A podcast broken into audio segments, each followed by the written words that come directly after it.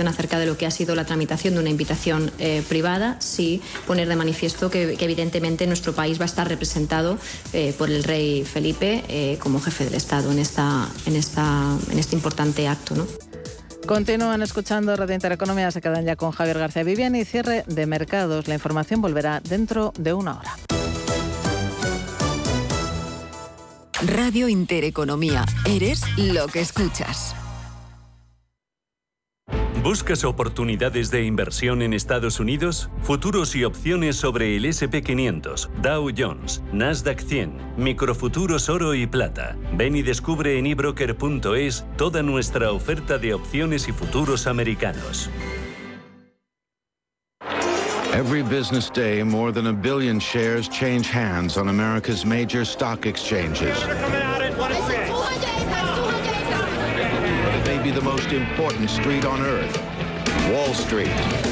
En cierre de mercados, Wall Street.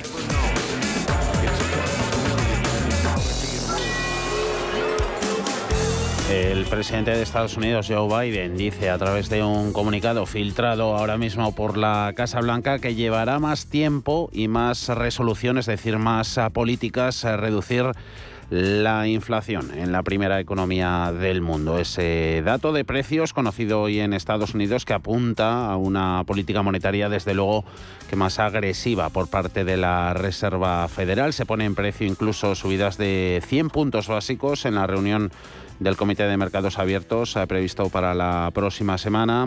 Ante ello, fuertes eh, caídas eh, que tenemos en bolsa con las eh, tecnológicas muy sensibles a tipos, liderando los descensos. Apple, que ayer ganaba casi un 4% por informes que aparecían diciendo que las preventas del iPhone 14 marchaban muy bien, se deja ya más de un 3%. Nasdaq el índice más vapuleado pierde un 3,4%, 12.302 puntos, dejándose Dow Jones Industriales más de 720 enteros, menos 2,23, 31.655. El descuento en el índice amplio de bolsa americana es del 2,6%, poniendo en peligro los 4.000 eh, puntos eh, por tres, nada más resistiendo por encima de ese nivel. En otros eh, mercados, fuerte subidón y recuperación del billete verde, dólar que vuelve a acercar la, la paridad en el Forex en su cambio contra el euro, 1,0026. En deuda, reacción también lógica, suben los rendimientos de los bonos, se va el Treasury estadounidense al 3,43%. Y es que esa inflación en Estados Unidos pues da más argumentos a la Fed para seguir endureciendo la política monetaria. El dato ha frenado en seco el rally en Wall Street. Pesimismo, además de la última encuesta de Bank of America, pues que tampoco sienta nada bien. Los gestores globales de fondos de inversión se posicionan súper bajistas y llevan a máximos su infraponderación en bolsa. Las expectativas de recesión se elevan a niveles de mayo de 2020. Sin embargo, JP Morgan dice que es más probable un aterrizaje suave de la economía que una recesión. En el frente empresarial, Peloton y Twitter son hoy valores eh, protagonistas y a seguir con atención. Paul Mielgo, buenas tardes. ¿Qué tal, Javier? Muy buenas tardes. Eh, la inflación de Estados Unidos ha sido más eh, persistente de lo esperado en agosto. Esto probablemente va a mantener a la Reserva Federal en su senda de endurecimiento monetario. De cara a la reunión de la Fed de la próxima semana, los inversores ya están descontando una probabilidad de casi al 100% para una subida de tipos eh, de otros 75 puntos básicos. Sería la tercera consecutiva de esta magnitud. El índice de precios al consumidor aumenta un 0,1% respecto a julio, después de mantener sin cambios eh, en el mes anterior. En tasa interanual, el IPC sube al 8,3%, una ligera desaceleración de dos décimas respecto a julio.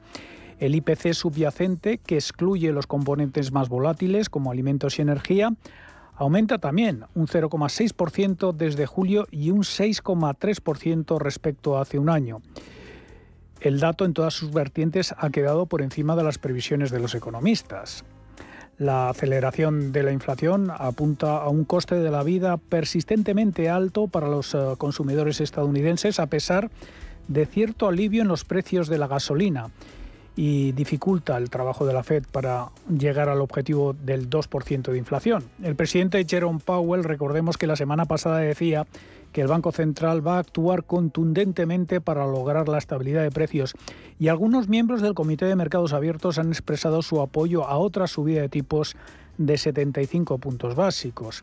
Tras el dato de IPC, ha habido reacciones en todos los activos, eh, los rendimientos del tesoro aumentando, el dólar subiendo y fuertes caídas para el SP500.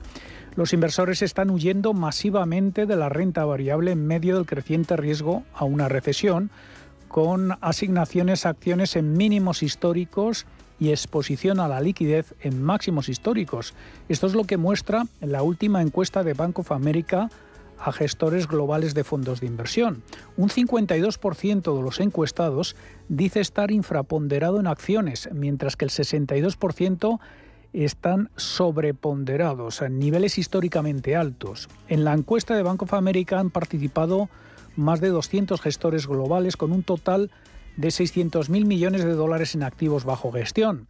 A medida que aumentan las preocupaciones sobre la economía, la cantidad de inversores que esperan una recesión ha alcanzado el nivel más alto desde mayo de 2020.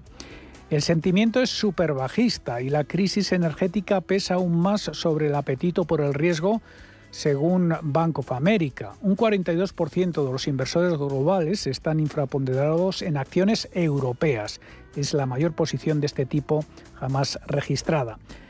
Y para los estrategas de JP Morgan Chase, un aterrizaje suave se está convirtiendo en el escenario más probable para la economía mundial que seguirá proporcionando vientos de cola para los activos de riesgo. Según la nota del equipo de Marco Kolanovic, los datos recientes eh, que apuntan a una moderación de la inflación y las eh, presiones salariales, la recuperación del crecimiento y la estabilización de la confianza del consumidor, todo ello sugiere que el mundo va a evitar una recesión, según JP Morgan. Su estratega jefe dice que los mercados pueden beneficiarse del estímulo fiscal en China, de los planes de apoyo al sector energético en Europa y de la muy baja confianza de los inversores. En cuanto a valores eh, protagonistas, eh, Peloton eh, la tenemos cayendo en torno a un 5%. El presidente ejecutivo y cofundador de la compañía, John Foley, se retira de la empresa de fitness como parte de una reorganización de la cúpula.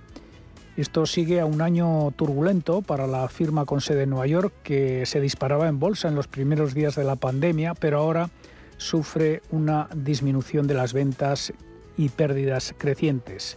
Y mientras tanto se espera que el, eh, el denunciante de Twitter, Pieter Zatko, le diga al Comité Judicial del Senado hoy que la compañía ha engañado a su junta directiva, a sus inversores y usuarios sobre la seguridad de su plataforma y la prevalencia de los bots. Esto no podría llegar en un momento más delicado para la red social que se enfrenta al multimillonario Elon Musk, que ya no quiere comprar la empresa. Twitter, por cierto, celebra hoy su junta de accionistas en la que se vota la venta a Musk. Los votos a distancia recibidos hasta el lunes por la noche ya eran suficientes para dar por aprobada la propuesta, según fuentes consultadas por Reuters. Ahora habrá que esperar al juicio agendado para dentro de un mes en Delaware. Las acciones de Twitter cayendo en torno al 2%.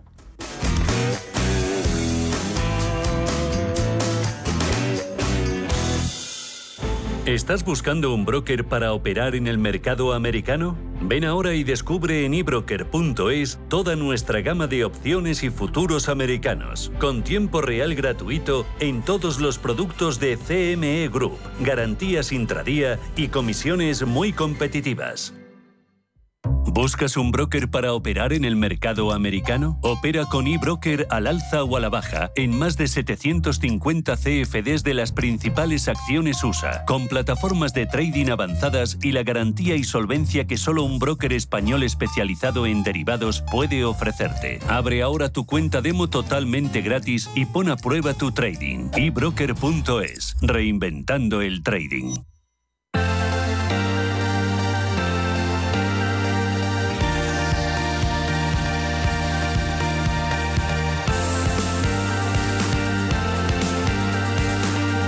Gestión del patrimonio en cierre de mercados.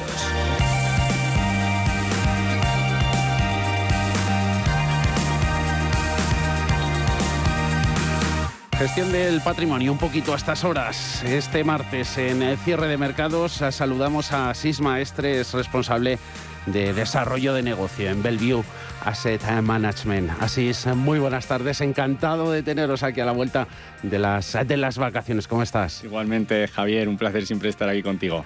Pendientes de, los mercados, eh, hoy vamos a hablar un poquito eh, de Asia, eh, mercados de la zona que, que han sufrido mucho en los últimos meses, lo hemos comprobado, pero que sin embargo Allí se está empezando a ver la luz. ¿Cómo veis esta región? Sí, Javier, eh, pues la verdad es que sí que es cierto que han sufrido mucho. Asia fue un continente que empezó a, a, formar parte de las carteras hace un par de años y sin embargo el comportamiento, lo que podíamos esperar, pues no ha sido el esperado y ha sido fundamentalmente por la parte de China. Eh, hemos visto el conflicto con Estados Unidos por el tema de la guerra con Ucrania, eh, la política de cero COVID que les ha llevado a, muy estrictos y también hemos visto ciertas medidas regulatorias contra sectores como el tecnológico, la educación, muy severas. ¿no? Y es normal que cuando los inversores ven estas cosas, pues se pregunten si el potencial de la inversión en el continente sigue intacto. ¿no? Pero no podemos olvidar que Asia supone el 60% de la población mundial y que aporta más del 50% de todo el crecimiento al Producto Interior Bruto Global. ¿no? Dicho todo esto, solo pesa un 19% en el, índice, en el índice mundial. Con lo cual, la primera conclusión es que es un continente que no podemos dejar de lado y que estamos convencidos que irá ganando peso en las carteras de los inversores. Y al igual que decimos esto, como sabes, en Bellevue somos unos plenos defensores del sector salud y pensamos en el potencial aún mayor de este sector en esa zona geográfica. Eh, ¿Consideráis, por tanto, que es mayor el potencial de este sector salud en Asia? ¿Por qué? Pues eh, te cuento, Javier, eh, como decíamos antes, el 60% de la población mundial se encuentra en Asia. Esto supone 4.500 millones de, personas, que es una barbaridad. ¿no? Por poner otro dato curioso también, eh, te diría que 3.000 millones de personas se concentran en solo tres países, que son China, India eh, y Malasia. Esto supone casi la mitad de la población eh, mundial. ¿no? Y se habla también mucho del desarrollo de las clases medias en países emergentes y la mayoría de ese, de ese desarrollo va a venir eh, por países asiáticos. ¿no? Esto supone, cuando hablamos del desarrollo de las clases medias, mayor poder adquisitivo y obviamente mayor gasto en salud. Hemos hablado de países emergentes, creo que tampoco podemos dejar de lado un país tan interesante como Japón, considerado el laboratorio demográfico del mundo, ya que tiene la pirámide poblacional eh, invertida.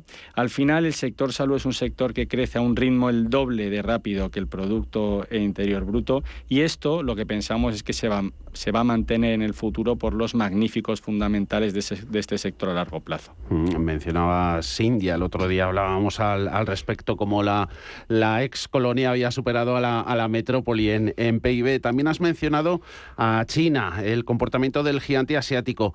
Eh, ¿Nos puedes decir así cómo se le allí cómo le ha afectado el sector salud en estos últimos meses? ¿Cómo se ha visto? Sí, pues hemos visto caídas muy fuertes en el mercado chino y como no podía ser de otra forma, obviamente el sector salud pues también se ha visto afectado. ¿no? Sin embargo, eh, hay que señalar que llevamos eh, gestionando eh, sector salud asiático desde hace muchísimo tiempo, concretamente desde el año 2006, y hemos visto caídas similares o incluso peores. ¿no? Eh, y, siempre han sido grandes oportunidades de compra. ¿no? Por poner algunos ejemplos, en el año 2008, gran crisis financiera, el mercado cayó en torno a un 65%, una barbaridad. Durante la crisis del euro, en torno a un 40%. Hemos visto distintas regulaciones en el sector con caídas en torno al 30-40%, y esta última es de máximos, mm. es ya de más de un 45%. ¿No?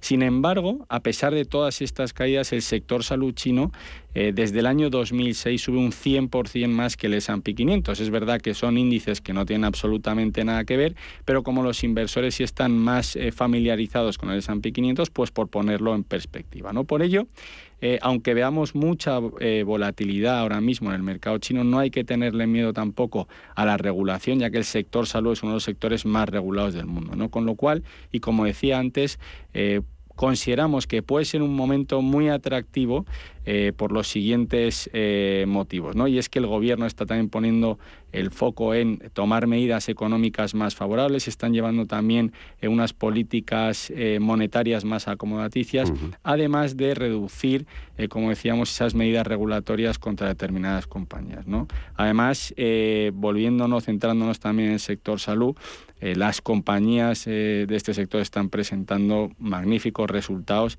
y, por eso decimos que pues, es un momento muy atractivo con buenas perspectivas. Eh, empresas que, rinden nombres propios, eh, ¿nos puedes poner algún ejemplo de, compañía? Sí, eh, pues mira, una compañía china, en concreto una biotecnológica china que se llama Legend Biotech, tiene un acuerdo con una compañía norteamericana, Johnson Johnson, la conoce todo el mundo, y han desarrollado una terapia contra el mieloma múltiple, que es uno de los cánceres de sangre más habituales, ¿no? y están aplicando esta innovación también a, otros tipos de cáncer. ¿no? Y esto es uno de los muchísimos ejemplos que podemos encontrar y que son espectaculares, ya que hay gente que se piensa que China es el clásico eh, copia-pega, un poco, ¿no? pero nada más lejos de la realidad. Hay que destacar que China, por ejemplo, a día de hoy ya es el segundo país con más publicaciones científicas en sector salud solo por detrás de Estados Unidos. A todo esto se, puede sacar eh, provecho, partido a través de fondos y productos concretos. Sí, pues aquí me gustaría destacar nuestro Bellevue Asia Pacific eh, Healthcare, donde podemos sacar provecho de todo el potencial del sector salud eh, no solo de China, sino de todos los continentes eh, asiáticos. El Bellevue Asia Pacific Healthcare, ¿dónde está disponible para aquel que esté interesado y nos esté escuchando? Pues está disponible en todas las plataformas, o sea que en principio no debería haber ningún problema para eh, contratar el fondo si lo, si lo deseasen. Un placer como siempre y agradecidos porque nos acerques desde todo esto, desde todo este prisma, el, el interés desde luego y todo lo que se puede sacar partido al apostar por el sector eh, salud, en concreto en Asia. Asís Maestre, responsable de desarrollo de negocio en Bellevue Asset Management. Gracias, como siempre. Gracias, Javier. Un saludo.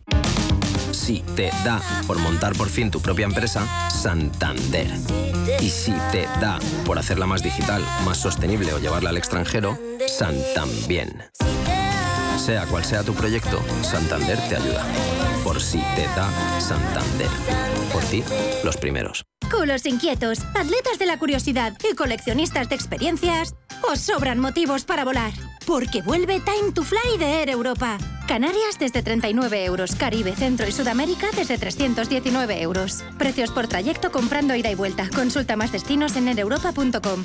Air Europa, tú decides. Si mantienes la cabeza en su sitio, cuando a tu alrededor todos la pierden, si crees en ti mismo cuando otros dudan, el mundo del trading es tuyo. Trading 24 horas, un sinfín de oportunidades. Cuando ves la oportunidad, IG. Todas las operaciones conllevan riesgo. 76% de las cuentas de inversores minoristas pierden dinero en la negociación de CFD con este proveedor. Debe considerar si comprende el funcionamiento de los CFD y si puede permitirse asumir un riesgo elevado de perder su dinero. ¿Es usted un perjudicado por la debacle del Banco Popular? Sepa que la vía civil está bloqueada tras la sentencia del Tribunal de Justicia Europeo. En Durán y Durán Abogados tenemos una alternativa a través de la vía penal. Si es usted un afectado y desea seguir luchando por la recuperación de su inversión, llámenos al 983 3020 o entre en duranyduránabogados.com. Le ayudaremos. Visión global con la generación Silver, la generación que emprende, que se digitaliza, que se reincorpora al mundo laboral y que se reinventa profesionalmente. Porque el talento sí tiene edad, queremos sacarle el máximo partido a su experiencia. Recuerde, los martes tiene una cita a las ocho y media de la tarde en Visión Global, con nosotros y con los senior.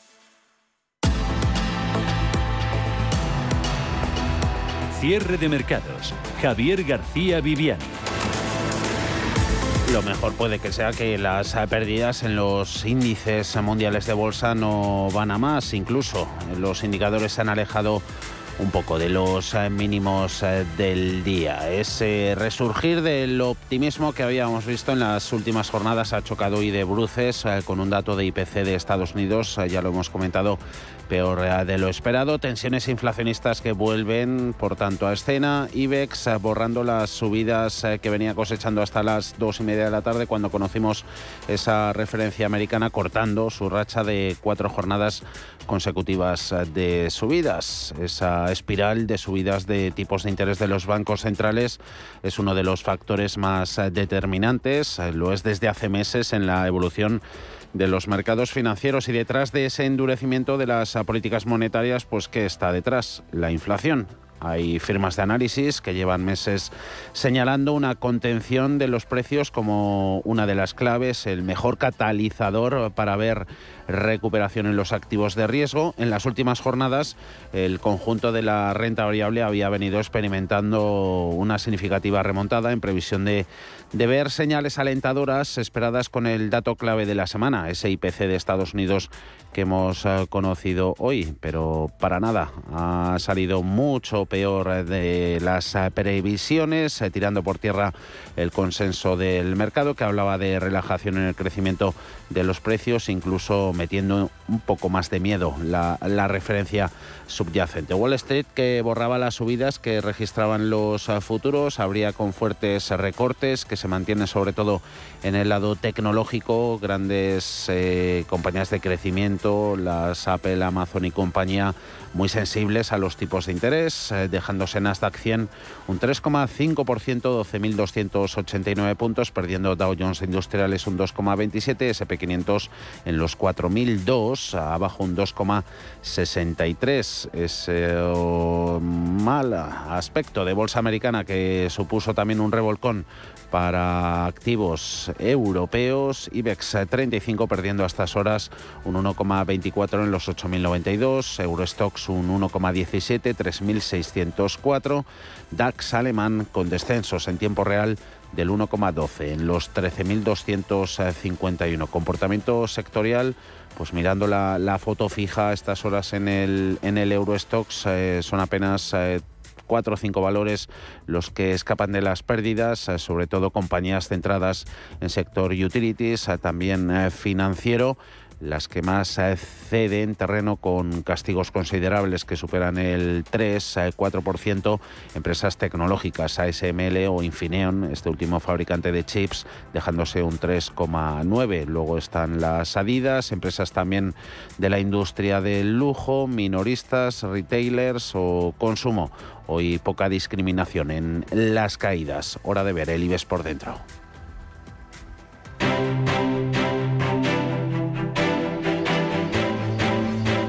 ACS patrocina este espacio.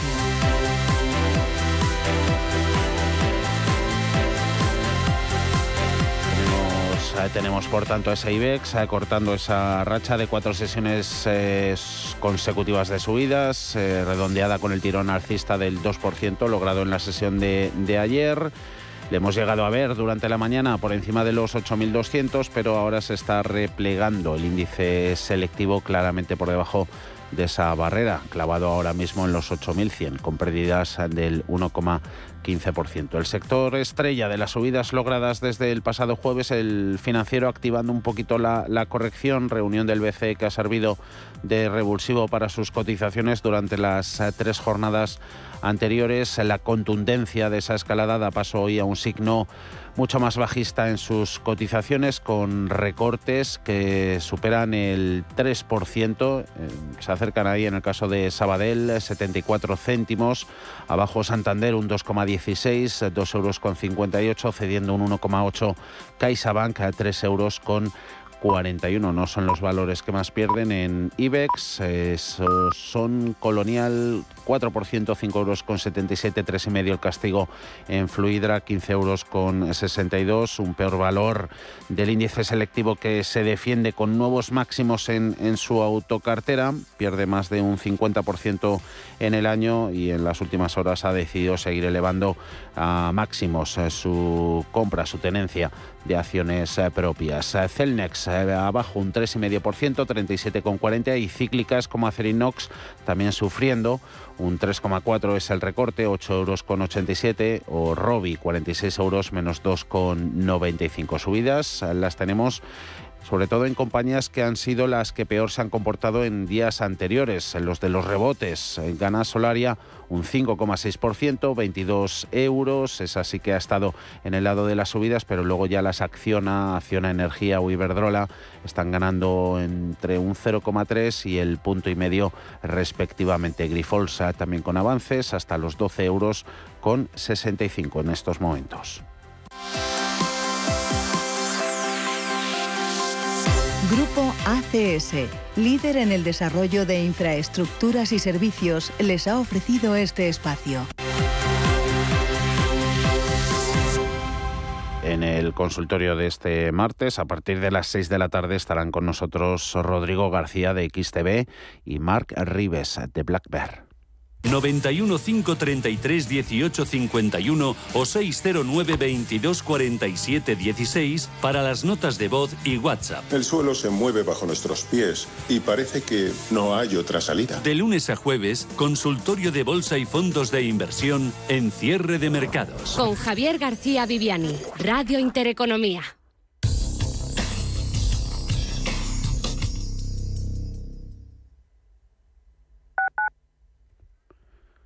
Urbanitae es una nueva plataforma de inversión inmobiliaria que te permite invertir a lo grande con cantidades pequeñas. Uniendo a muchos inversores, logramos juntar el capital suficiente para aprovechar las mejores oportunidades del sector. Olvídate de complicaciones. Con Urbanitae ya puedes invertir en el sector inmobiliario como lo hacen los profesionales. Somos aquello que siempre quisiste ser. Creamos aquello que siempre quisiste tener. Las reglas del juego han cambiado. Somos traders. Operamos. Black Bear Broker. El broker de los traders.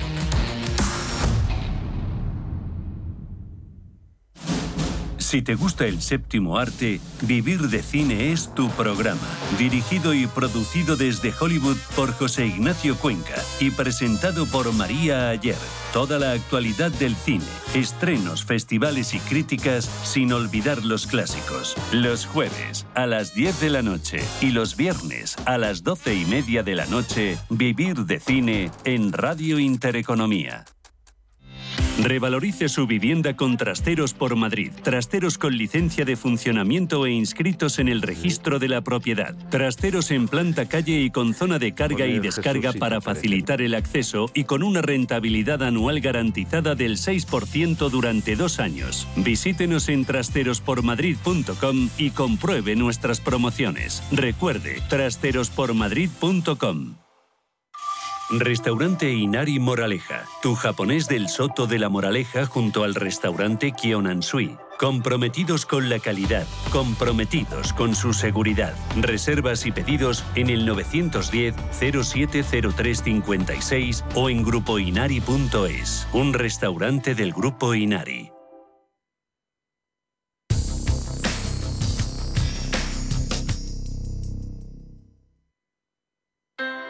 Low interest rates are a symptom of a weak economy. The longer the uncertainty uh, lasts, the costlier it will be for the economy. The output is stronger, a fatigue uh, on, on the shoulders of people. Expansión y ciclo. Cierre de mercados.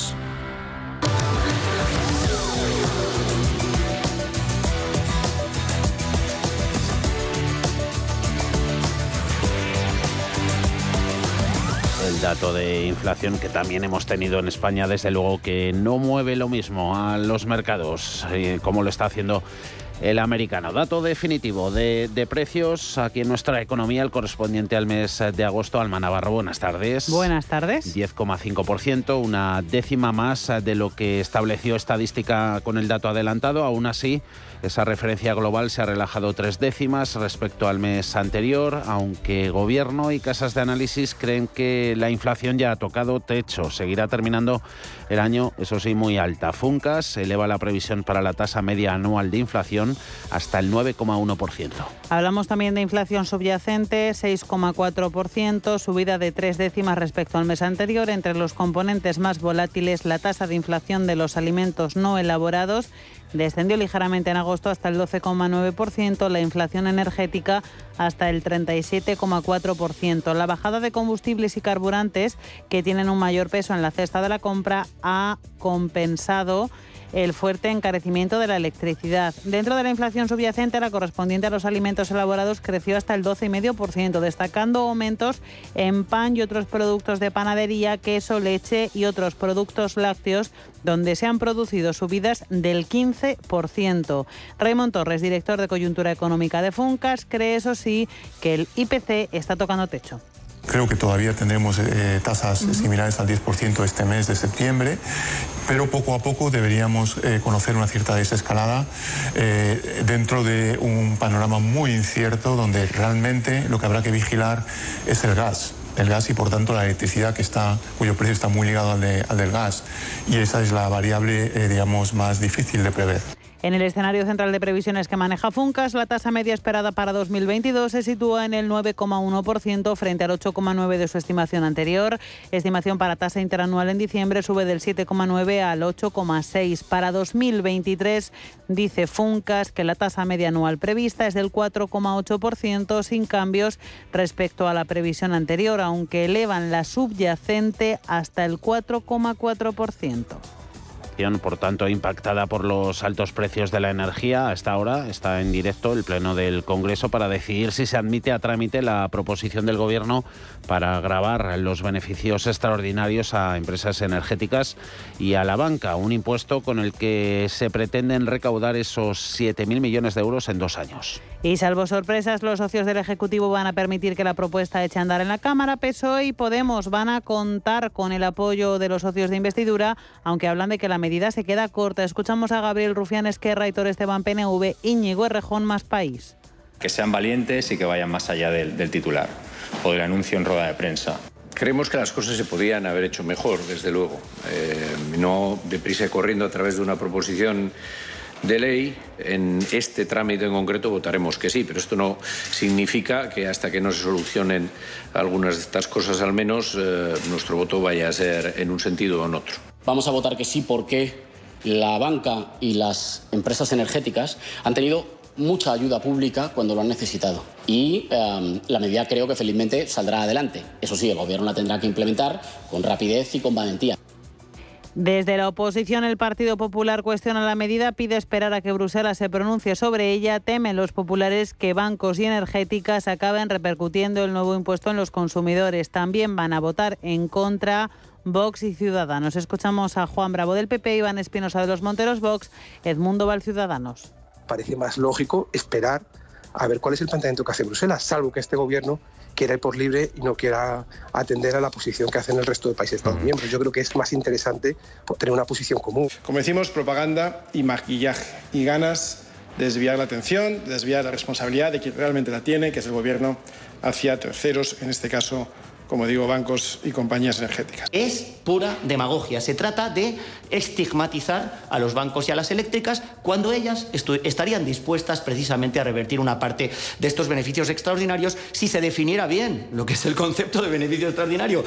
El PSOE dice que la iniciativa está bien planteada y que los tribunales no la van a tumbar. Aseguran que si la Unión Europea acaba implementando un gravamen similar, el Ejecutivo dice que se podrá adaptar a la legislación española en el trámite de enmiendas. Informe de recaudación de la agencia tributaria. Las administraciones públicas llevan recaudados 22.280 millones de euros más hasta julio que en el mismo periodo de 2021. Un aumento del 18% que viene explicado en parte por la alta inflación situada en niveles, ya saben, no vistos en 40 años. Está impactando en las cuentas públicas, las alimenta con mayores ingresos gracias al aumento de precios y salarios. Recaudación total 146.235 millones de euros en los siete primeros meses frente a los 123.952 de un año antes. Y para luchar contra esa elevada inflación, Podemos propone a PSOE y en el Congreso limitar la subida de las hipotecas variables para familias vulnerables. La formación morada quiere negociar con el gobierno de coalición establecer un tope temporal a la subida de las hipotecas variables para proteger a estas familias ante el Euribor. En la práctica supondría la reducción de hasta 150 euros en cuotas mensuales. Los morados ya han remitido su planteamiento al PSOE para negociar con vistas a incluir la medida en el decreto ley de plan de contingencia. Pablo Echenique, portavoz de Podemos en el Congreso. Esperamos que, a nuestro socio le resulte una medida sensata. Nosotros pensamos que, lo es. Eh, pensamos que debería ser incluida en el próximo Real Decreto Ley del plan de contingencia. Eh, porque eh, pensamos que es algo urgente y por lo tanto pensamos que debería ser ese el lugar prioritario donde pueda ser incluida.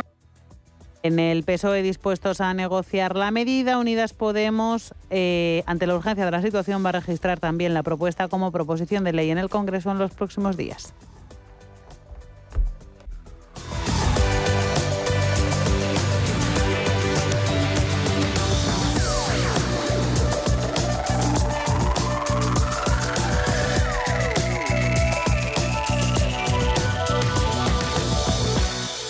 Cierre de mercados. La actualidad al minuto.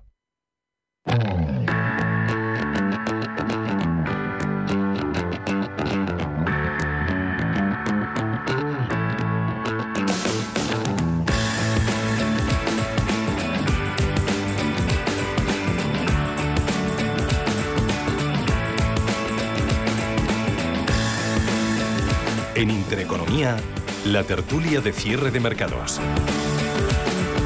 CaixaBank patrocina este espacio.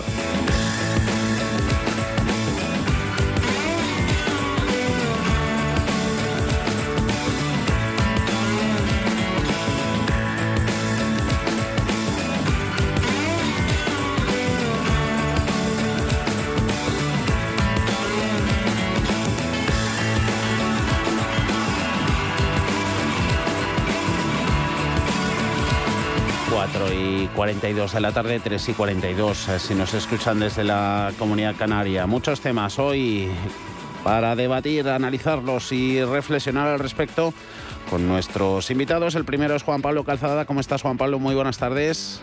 Muy buenas tardes a todos. Y saludamos también a Antonio Álvarez Osorio. ¿Cómo va la vida, Antonio? Hola Javier, muy bien, aquí estamos. Nos alegramos. Eh, terminábamos el repaso contando, Alma, la, la, última propuesta desde, desde Podemos, esa propuesta para limitar la subida de las hipotecas a tipo variable para familias vulnerables. ¿Esto puede hacer algo contra la inflación, Juan Pablo? No, contra la inflación no. O sea, lo que sí que puede es ayudar a esas familias y bueno, pues perjudicar un poco más, eh, bueno, incluso depende de cómo se, se enfoque, pero podría ser perjudicial para la inflación si como con el, el caso del gas se le repercute al resto, ¿no? O sea, además esto cómo vas a hacer, pues la electricidad sí que consumimos los demás, y le van a subir la hipoteca al resto, lo va a asumir el gobierno de los presupuestos, la verdad es que son unas, unas propuestas un poco eh, mm, con falta de meditación, ¿no? con falta de, desarrollo para ver exactamente de qué estamos hablando. Eh, pero, pero, bueno, esto, esto ya era previsible, ¿no? Igual que se beneficiado la gente muchísimo cuando bajaron los tipos de interés, los que tenían en, eh, hipoteca de, a tipo variable, ahora toca la contraria, ¿no? Y, por el momento no es muy grave, ¿no? O sea que no estamos ni siquiera cerca de, los tipos que teníamos eh, cuando empezaron con, con, la política de bajadas. O sea que yo creo que es una propuesta más bien electoral y luego, bueno, pues habría que ver eh, a, qué se refieren con familia vulnerable, ¿no? Eh, legalidad de las medidas. Eh, el aspecto legal, desde luego, que es lo primero que estamos sacando cada día que se van conociendo medidas al respecto por, por parte de, de los miembros del gobierno de coalición. ¿Esto tendría recorrido, Antonio? Bueno, lo primero que tenemos que ser conscientes es que todas estas medidas después van a estar sujetas al veredicto y van a estar sujetas porque ahí están sacadas con herramientas legislativas, el decreto ley, el Real Decreto Legislativo, es decir, que luego tienen que estar supervisadas por un órgano jurisdiccional, que en este caso sería el Tribunal Constitucional, ¿no? Y el Tribunal Constitucional determinará la constitucionalidad de determinadas medidas y esa intervención en el mercado efectivamente pues puede afectar algún principio constitucional del derecho, incluso también no solo a nivel nacional, sino también a nivel supranacional, puesto que también tenemos que tener en consideración estos que, que, nosotros como país formamos parte de un club y que ese club es la Unión Europea, que también tiene sus leyes, sus directivas y, sus recomendaciones, ¿no? Con lo cual, eh, bueno, al final no es todo tan sencillo como sacar propaganda electoral, sino que después esa propaganda electoral la tenemos que la tenemos que llevar a los hechos, la tenemos que ejecutar y esa ejecución tiene una serie de límites legales que lógicamente son difíciles de son difíciles de traspasar tanto a nivel nacional como a nivel supranacional. Por lo cual, bueno, vamos a ver cómo como tal. Yo creo que hay algunas que son claramente inconstitucionales, pero eso es una opinión personal, y, que por tanto las echarán atrás, pero también es verdad que, dado el ritmo del Tribunal Constitucional y la situación en la cual se encuentra, eh, tanto el Constitucional como otros organismos jurisdiccionales, pues eh, para cuando a lo mejor echen para atrás la medida, resulta que estamos ya en el claro, 24, eh, ¿Cuáles en concreto, Antonio? ¿Cuáles podrían ser inconstitucionales? No, el otro día, eh, decir, a ver, todo lo que afecta a Javier y, Juan Pablo, todo lo que afecta a la intervención del mercado, todo lo que afecta a derechos fundamentales de las personas, ¿no? a la pérdida de libertad. Ya tuvimos un primer ejemplo con el tema de la pandemia, ¿no? con los estados de alarma famosos, y, y parece que es verdad que este gobierno tiene una especial predilección por dos cuestiones, ¿no? que es por cortar la libertad de las personas en primer lugar, y en segundo lugar, por decirle a las personas cómo tienen que hacer las cosas y sobre todo qué tienen que hacer. Es decir, qué tienen que hacer y cómo, ¿no? Eh, bueno, todo eso, esos dos argumentos que, son una piedra filosofal de, la actuación gubernativa en esta legislatura, eh, choca, para, parece que tiene unas ciertas aristas que, que, que choca continuamente con, con, principios constitucionales y con derechos fundamentales contemplados en la Constitución.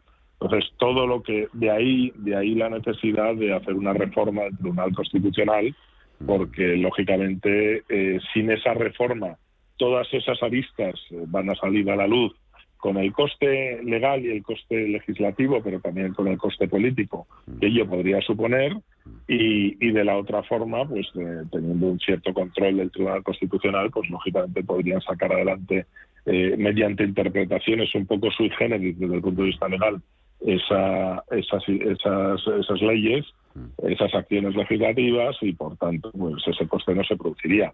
De ahí la, no digo la guerra, de ahí la intensidad de la presión para llevar a cabo esa, esa reforma en el constitucional y que los magistrados recién nombrados pues sean más, más eh, cercanos a esas posiciones.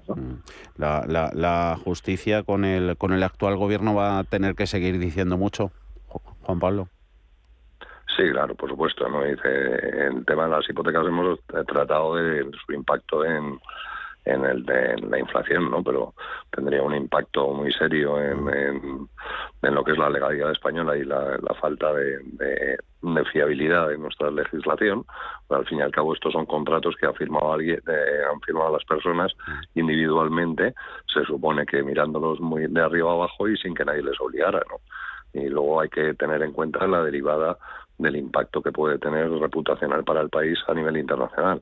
No solo porque les pueda parecer eh, estrambótico ¿no? que se haga esto, sino porque hay muchas hipotecas que se han paquetizado y se han vendido a, otros intermediarios financieros o mm. entidades financieras de fuera de España. Entonces, ¿qué pasa? vas a decir, oye, pues mire, usted tiene previsto que va a cobrar X dinero por, por este paquete de hipotecas, pues ahora le digo que es menos porque yo he pensado que estos señores eh, no pueden pagar. ¿no? Eh, un disparate y bueno, pues legalmente yo creo que tenemos un problema muy grave. ¿no? Dice, eh, otros contratos, o sea, ¿para qué sirve hacer un contrato en España si luego viene el gobierno y lo manda al garete cuando le dé la gana y por las razones más peregrinas? ¿no? Dice, bueno, pues mira, si tienen problemas para pagar la hipoteca sin tocar los contratos y sin molestar a nadie más, pues ayúdales, ¿no? Me dice rebájales el IRPF, eh, dales una ayuda específica para cubrir ese lapso, pero no empecemos a decir que ahora pues ciertas hipotecas van a ser anatema, ¿no? O sea, los tipos variables ahora son malos, ¿no? Han sido muy buenos cuando bajaban los tipos, pero ahora que suben los tipos de interés y que se vuelven más gravosos estos contratos, dice, pues ahora son malos. Yo la verdad es que me parece que son todo medidas muy poco meditadas y que tienen mucho un efecto muy negativo para todo para todo el país. Y aparte de, por supuesto el tomador de la hipoteca que, que, a ese le van a dar si se lleva adelante bastante seriamente no vamos yo creo que tiene poco o ningún recorrido. Igual que lo de la cesta de la compra limitada que ya ya ha desaparecido no o sea el efecto ha durado apenas un fin de semana no medida medida esta última de, de Podemos que se que se suma a esas de las eh, cestas eh, tipo de, de la compra a la propuesta del gobierno para, para grabar los beneficios extraordinarios a, empresas energéticas, eh, a la banca. Eh, todas estas propuestas, eh, cuando llegue la, negociación de cara a, a, la posterior aprobación, si, si, es que reciben el visto bueno el proyecto de, de cuentas públicas, presupuestos generales para, para el año que viene, ¿hasta qué punto se puede complicar o enredar, como decía hoy ABC? Antonio, la cosa. Bueno, la cosa se va a enredar entre otras cosas porque eh, los presupuestos que se quieren aprobar, eh, que lógicamente son unos presupuestos sociales, los llamarán progresistas, pero en todo caso sociales, eh, son presupuestos, Javier, que no tienen cabida en una situación como la que estamos teniendo. Es decir, los presupuestos que se pueden proyectar para el año que viene son unos presupuestos cuyas cuentas serán muy difíciles de cuadrar con una inflación al 10,5% y, esa dificultad, lógicamente, se va a extrapolar después al ámbito político para aprobarlos. ¿Qué, es lo que pasa después? ¿Qué, esto, es esto es el sentido común. Después, ¿qué es lo que pasa a la hora de negociarnos? Que no se negocian unos presupuestos, se negocian unas cesiones. ¿vale? Entonces, decir, oye, ¿tú qué, qué quieres para que yo eh, te apruebe los presupuestos? Bueno, pues yo quiero que me pases a Chapote a la cárcel de Vitoria. Y entonces te llevas a Chapote y yo consigo tus cinco escaños. ¿Qué quieres tú para qué tal? No, pues yo quiero que el AVE me lo lleves a no sé dónde. Bueno, pues perfecto, te llevo el AVE no sé dónde. Y todo eso son miles y miles de millones a nivel económico y miles y miles de millones de cesiones a nivel de dignidad y a nivel político. Bien, en la medida que ni te importa, porque lo que cedes en millones no son tuyos, y la dignidad, pues tampoco es que la tengas en tu orden de prioridades más alto, pues lógicamente no hay ningún problema. ¿Se aprueban unos presupuestos? No, no se aprueban unos presupuestos. Se aprueban unas cuentas, se aprueba una negociación donde yo necesito una cosa y no me importa pagar lo que sea en dignidad y en dinero para obtener el resultado de esa negociación. Eh, eso extrapolado después a las cuentas públicas es un absoluto desastre. Oh no tiene ningún sentido y tenemos una, una ampliación constante de la deuda porque claro, lógicamente eh, todas esas partidas económicas que se negocian para conseguir esas cosas, después hay que pagarlas mm. y, si no se pagan entran dentro del terreno de la deuda. ¿no? Mm. Bien, esa, ese es el maquiavélico sistema que se ha montado, un sistema sin, sin muchos escrúpulos y donde efectivamente única y exclusivamente se trabaja por objetivos y resultados sin necesidad de, hacer otra valoración. ¿no? ¿Y, cómo salir entonces de este, de este círculo, Juan Pablo? Del círculo actual de la negociación de los presupuestos no hay salida, ¿no? Y de los problemas. Se van a aprobar, mm. van a ser sí o sí, ¿no? O sea, van a salir adelante porque la gente que le apoya tiene mucho que ganar y, eh, muy, o sea, tiene muchísimo que ganar y el, muchísimo que perder en caso mm. de que no se aprobaran, ¿no? Porque una no aprobación de presupuestos debilitaría al gobierno que ya eh, hace lo suyo por debilitarse, entonces, bueno, pues eh, eso no lo pueden permitir, ¿no? O sea, hay gente que está sacando efectivamente, como dice Antonio, un montón de réditos, un montón de dinero, un montón de dádivas y no va a permitir que, que, la cosa cambie, ¿no? O sea, ya lo ha reconocido el propio Bildu, ¿no? Que eh, cómo van a dejar caer este gobierno si, si está de maravilla o están de maravilla con él, ¿no?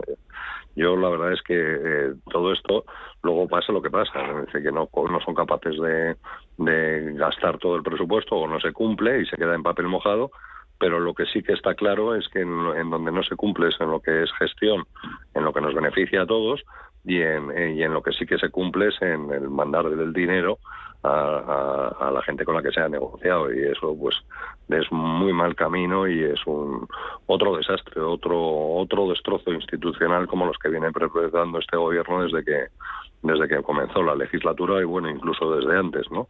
Desde que consiguieron derribar a, al ínclito Rajoy, pues eh, la cosa no va nada bien y seguimos perdiendo credibilidad y bueno pues estos presupuestos pues realmente se los puede creer muy poca gente y parecen increíbles en una situación de recesión económica como la que nos encontramos con la energía poniéndonos contra la pared que estos señores sigan aumentando el techo de gasto y piensen que van a gastar muchísimo más dinero el año que viene que efectivamente nos tiene que financiar alguien y que podría no estar por la labor, ¿no? O sea, el Banco Central Europeo ha dicho que seguirá comprando deuda, pero a cambio de Mm. ciertas cosas, ¿no? Y de lo cual, pues a lo mejor es muy muy doloroso para el gobierno, ¿no? Pues si le obligan a, apretarse el cinturón después de lo que hayan pactado para los presupuestos, pues podrían encontrarse con un problema.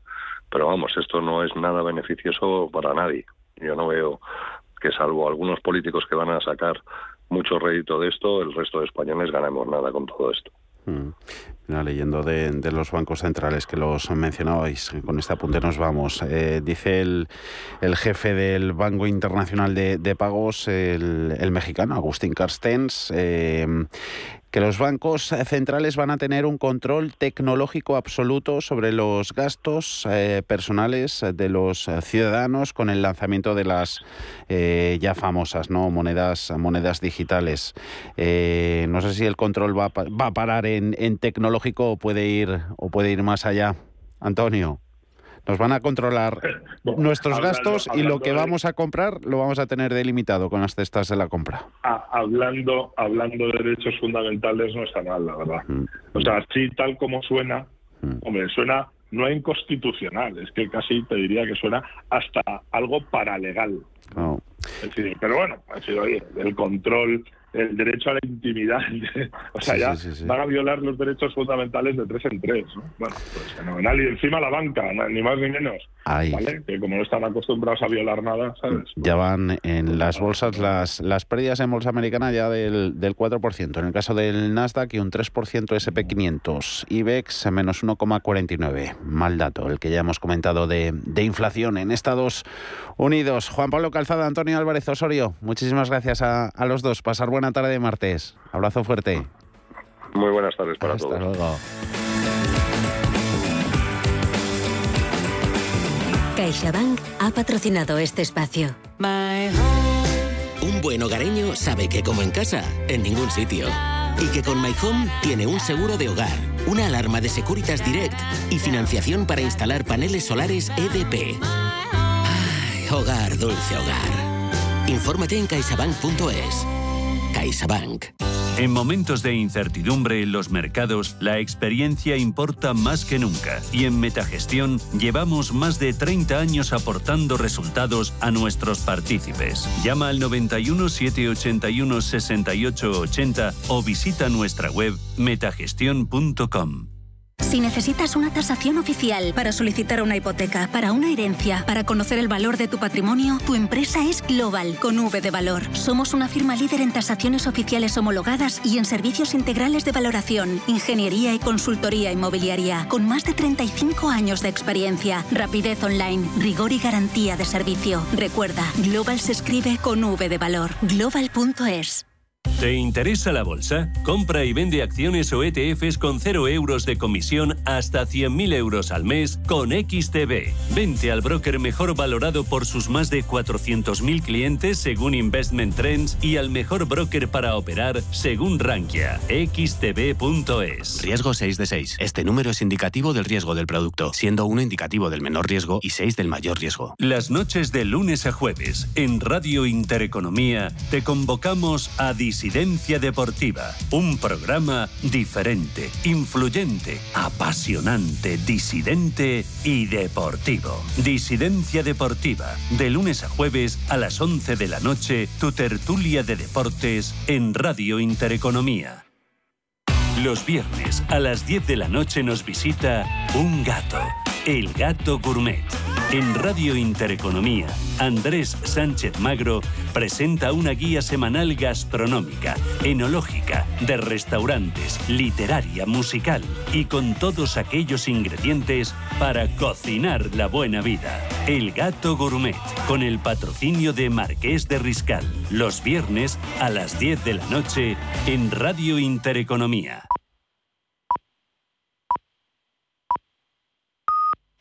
Son las 5 las